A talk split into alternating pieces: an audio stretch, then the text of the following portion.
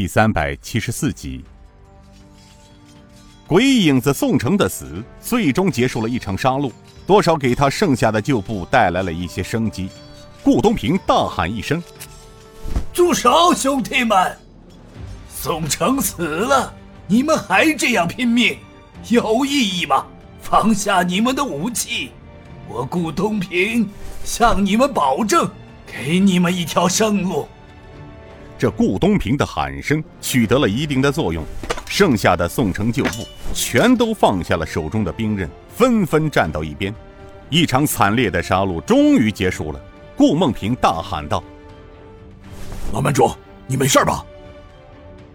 吴振坤苦苦一笑：“梦平，大哥没事，多亏了这位小女侠出手相救。”他抬头看着神风九翼，轻声道。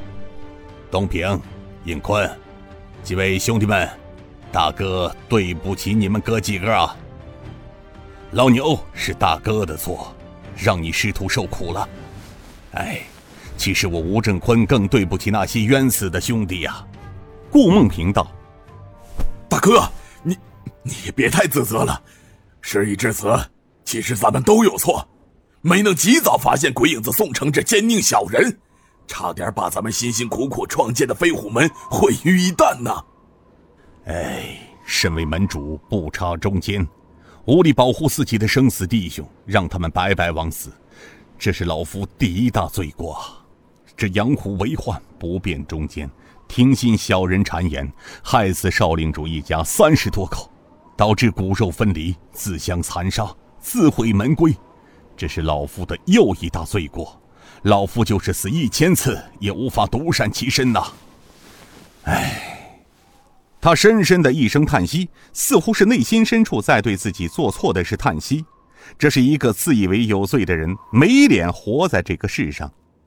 尹建平忽然上前，拉起了吴振坤的手，问道：“吴门主，您这是做什么？您服了什么毒药？快告诉我，我能救您。”飞虎门的众人开出不知究里。当他们看到吴振坤脸色发青的时候，全都惊呆了。门主，顾梦平道：“哎呀，门主，你这是干什么呀？”吴振坤摇了摇左手，惨笑的道：“哎，孟老弟，牛老弟，飞虎门的弟兄们，不要再问为什么了。老夫刚才说的够清楚了，造成今日之祸，都是老夫一人之过。”现在，听老夫说。他看着尹建平兄妹，少领主，尹小姐，老夫对不起你们兄妹，更对不起你们死去的亲人。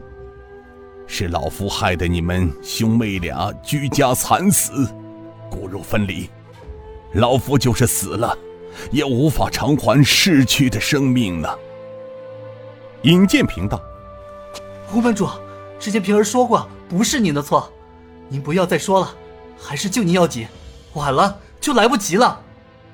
少领主，你不要打断我的话，请听我把话说完。他抬头看了看飞虎门的旧部，又低下头对尹建平笑了笑。少领主，老夫问你个问题。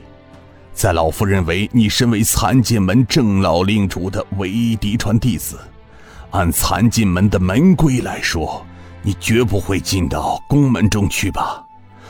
而你现在的身份，恩师他老人家同意吗？殷建平知道他想说什么，苦苦的一咧嘴。胡门主的心思，平儿知道，但眼下先救了老门主再说嘛。少领主。你难道连一个将死的人问话都不肯满足吗？尹建平道：“是，平儿自小被恩师收留，有养育受益之恩。平儿阴差阳错当上了钦差，非是平儿要这么做，这是皇上和晋南王刻意安排的。